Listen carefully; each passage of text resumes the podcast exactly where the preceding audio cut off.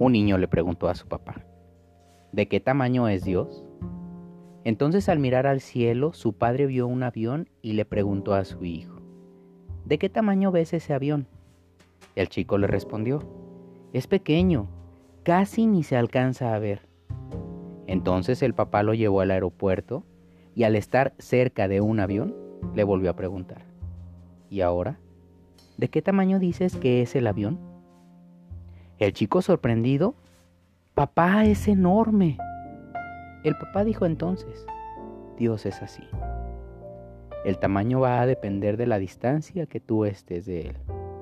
Cuanto más cerca estés de Él, mayor será Dios en tu vida. Qué bonito.